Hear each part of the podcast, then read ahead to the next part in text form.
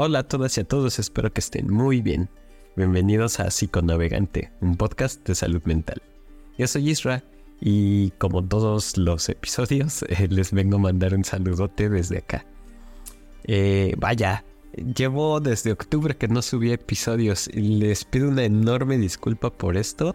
La verdad es que han habido cosas dentro de mi vida personal que han sido una locura el punto es que ya no vivo donde vivía, ya me mudé.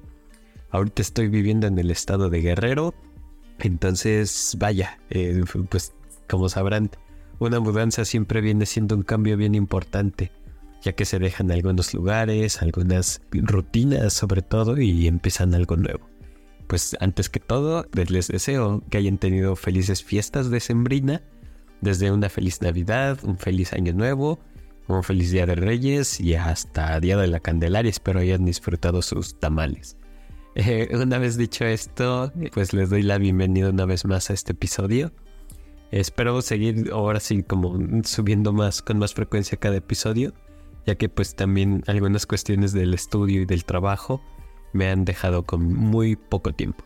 Sin embargo, pues el, el podcast es una de las cosas que más disfruto hacer ustedes tal vez no lo notan, pero lleva mucho trabajo de fondo, del cual es sentarme a grabar, sentir la motivación de grabar, saber el tema, desarrollarlo, investigar sobre ello, eh, una vez de ponerme a grabar, editar el audio, cortar, pegar algunas cosas, mm, subirlo, promocionarlo, todo eso. Entonces, muchas veces en los memes veo que dicen que cuando quieres jugarle al de emprendedor, pues te vuelves tu propio jefe, tu editor, el de intendencia, todos. Entonces a veces hay que partirnos en muchísimas personas para poder sacar un trabajo. Por supuesto que no es queja, lo hago con mucho cariño para todos ustedes y siempre esperando que les pueda funcionar un poquito de, de, estos análisis que podemos estar realizando en torno a la salud mental. Así que sean bienvenidos a este episodio donde hoy vamos a hablar de un tema bien interesante, Estuve revisando si ya habíamos hablado de ello. Creo que lo hemos tocado. No obstante, no hemos profundizado como se debería. Hoy hablaremos sobre el miedo. Cómo es que funciona, cómo es que opera y cuáles son sus ventajas y sus desventajas a la hora de sentirlo. Así es que quédense en este episodio para indagar más sobre el tema. Ahora bien, ya adentrándonos de lleno en el tema, el miedo es una de las emociones básicas que como recordarán en otro momento, dependiendo del autor, tenemos seis emociones básicas. La ira, el disgusto, la tristeza, la felicidad, la sorpresa y el miedo. Entonces, hablando del miedo, hay varias emociones que la componen, desde la angustia, la inseguridad, la sumisión, el rechazo, la humillación, el sentirse herido, devastado, apenado, ridiculizado, eh, irrespetado, perturbado, etcétera, ¿no? Hay una serie de gama de emociones que dentro del miedo se van desarrollando, tal cual como emoción básica viene siendo el miedo. Pero bueno, vamos a entender un poquito más de lleno el miedo. Por supuesto, es una emoción bastante compleja que todos los seres humanos vamos a experimentar en algún momento de nuestra vida. Entonces, no te sientas mal si es que en algún momento la has llegado a sentir. Y eso solo te convierte en un ser humano más. El detalle del miedo viene siendo, eh, bueno, normalmente lo asociamos como una emoción negativa. Y como entenderán en los otros episodios que veníamos hablando, no hay emociones negativas ni positivas. Hay emociones placenteras y displacenteras. Entonces, el miedo viene siendo una emoción displacentera, no se siente muy bien. Pues, pero tiene eh, una, un propósito evolutivo muy crucial, el cual es protegernos del peligro. Eh, al ser una emoción básica, es una emoción muy primitiva cuando nuestros antepasados eh, se enfrentaban a amenazas en su entorno, el miedo les permitía reaccionar rápidamente para sobrevivir. Normalmente cuando generamos miedo hay una reacción fisiológica en nuestro cuerpo, la que, en la que segregamos varias sustancias químicas que nos ponen en estados de alerta, ya sea para defendernos o correr. Entonces, la principal función del miedo es esa, es protegernos. El detalle es que el miedo cuando hablemos como de para nuestros antepasados podría ser una emoción bastante funcional, ya que pues estaban constantemente amenazados en todo su entorno, desde que salían a cazar o a recolectar, eh, podían sentir miedo de ya sea una nueva especie o una especie en específico que podía devorarlos o asesinarlos o una planta o una valla que podía matarlos. Entonces, el miedo era una función protectora. No obstante, eh, nosotros evolucionamos como seres humanos mucho más rápido que nuestra biología. Esto ya es un hecho. Entonces, nuestro medio solamente se va transformando. Nuestros miedos en la actualidad no es que sintamos amenaza porque vayamos a enfrentar una especie que nos vaya a matar o a devorar sino que nuestro miedo se traslada a un miedo de nuestro entorno social. Miedo a la soledad, miedo al fracaso laboral, miedo a terminar con tu pareja. El punto es que cada miedo viene siendo como una parte muy subjetiva. Y esto es como lo que tenemos que resaltar del miedo. Cada miedo va a ser muy, muy, muy subjetivo. Es fundamental entender esto, ya que va a variar de persona a persona. Lo que puede asustar a alguien puede no tener el mismo efecto sobre otra persona. Esto puede ser permeado desde la cultura, las experiencias pasadas, la genética, la educación, eh, que son rubros que nos van promoviendo o no promoviendo miedos específicos en nuestro entorno. Y esto va a desempeñar un papel crucial en la forma que experimentamos y gestionamos el miedo ya que si desde pequeños se nos enseñaba o se nos imponía que no debíamos tener miedo porque el miedo es para los cobardes, pues no sabemos cómo gestionarlo y el día que llegues a sentir miedo, pues no vas a saber cómo enfrentarlo. Solo vas a reproducir en tu mente esa, ese discurso que se te dijo de no, esto es de cobardes, es de cobardes. Y en realidad no te das cuenta que, que el miedo está surgiendo para protegerte ya sea el miedo a quedarte solo, ya sea el miedo a enfermarte o no tener una economía estable. Entonces, el miedo también va siendo un miedo generacional. Cada generación va teniendo un miedo en específico. En épocas de revolución, muchos de los miedos era que se llevaran a sus hijas o que hubiera ahí un secuestro o que los reclutaran los ejércitos o los guerrilleros. En otras épocas digamos, como de los boomers, era miedo tal vez a los sistemas de salud, miedo a no tener ese sistema de salud, miedo a quedarse solos. Para los millennials, otro de los miedos es el miedo a la inestabilidad laboral, miedo a llegar a viejos sin una pensión, etcétera, ¿no? Y cada vez viene siendo como dentro de una cultura. Por eso es que digo que el miedo viene siendo muy maleable dentro de la, del tiempo, del lugar y de la cultura en la que nos encontremos. Ahora, si el miedo es una emoción básica y no podemos evitarla, tampoco entendamos que el miedo es una emoción completamente displacentera o negativa como se le puede llegar a, entender. El miedo no siempre es perjudicial para la salud mental o emocional. En dosis moderadas, el miedo puede motivarnos a mejorar nuestro rendimiento. Por poner un ejemplo, sentir un poquito de miedo antes de una presentación importante puede aumentar nuestra concentración y el estado de alerta, mejorando nuestro desempeño.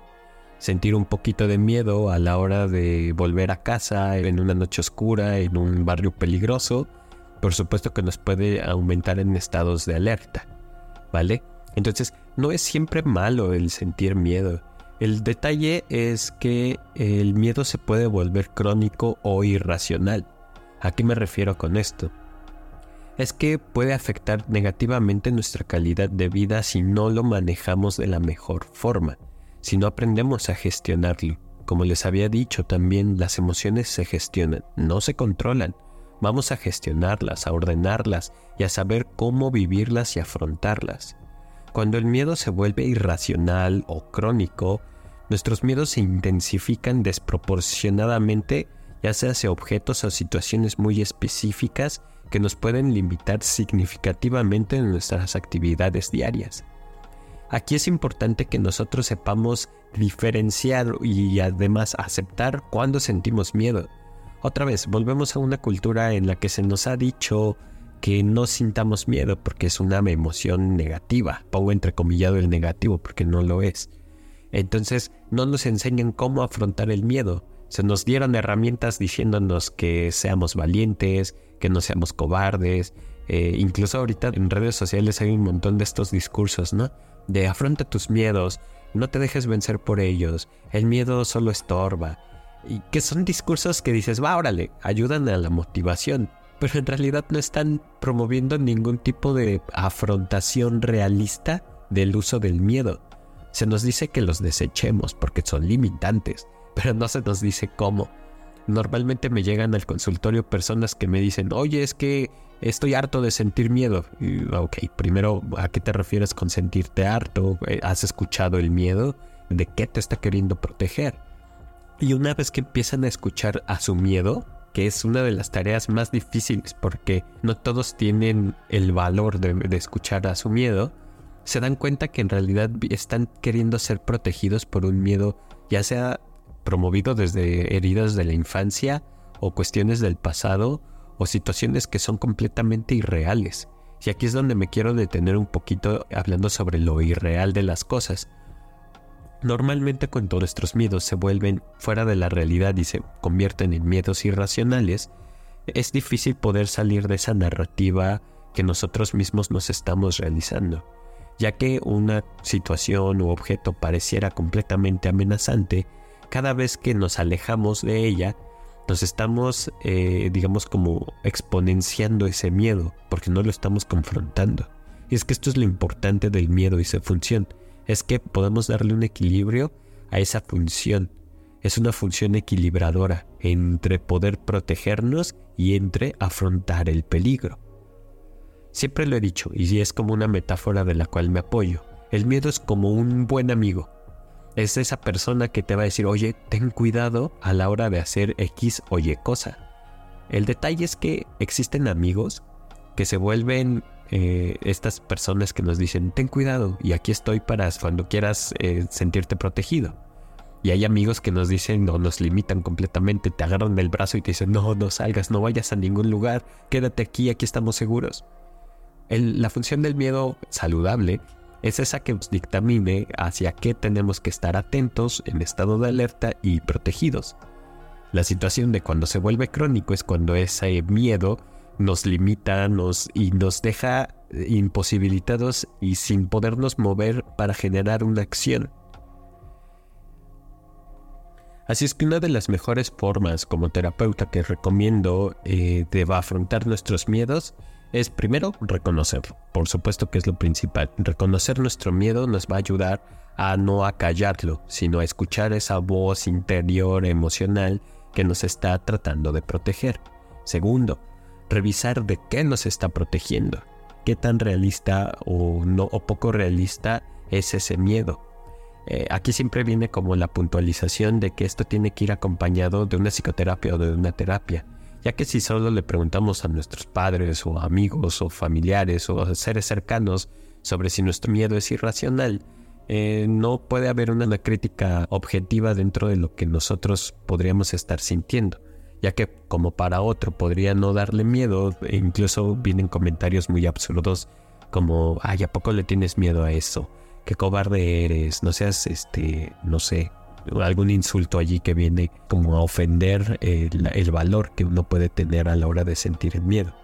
Por eso es importante que estemos acompañados de una terapia psicológica para que desde la objetividad y el profesionalismo vayamos viendo qué tan racional o irracional va siendo nuestro miedo. Como tercer punto, la exposición gradual y controlada a lo que tenemos como miedo es importante. esto se le conoce como terapia de exposición y es una herramienta muy efectiva para superar miedos irracionales ya que al enfrentarnos gradualmente a nuestras ansiedades eh, o miedos, eh, podemos entender y aprender a manejarlas, en muchos casos también superarlas. Como puntualización, la terapia de exposición tiene que estar acompañada de una terapia psicológica, ¿vale?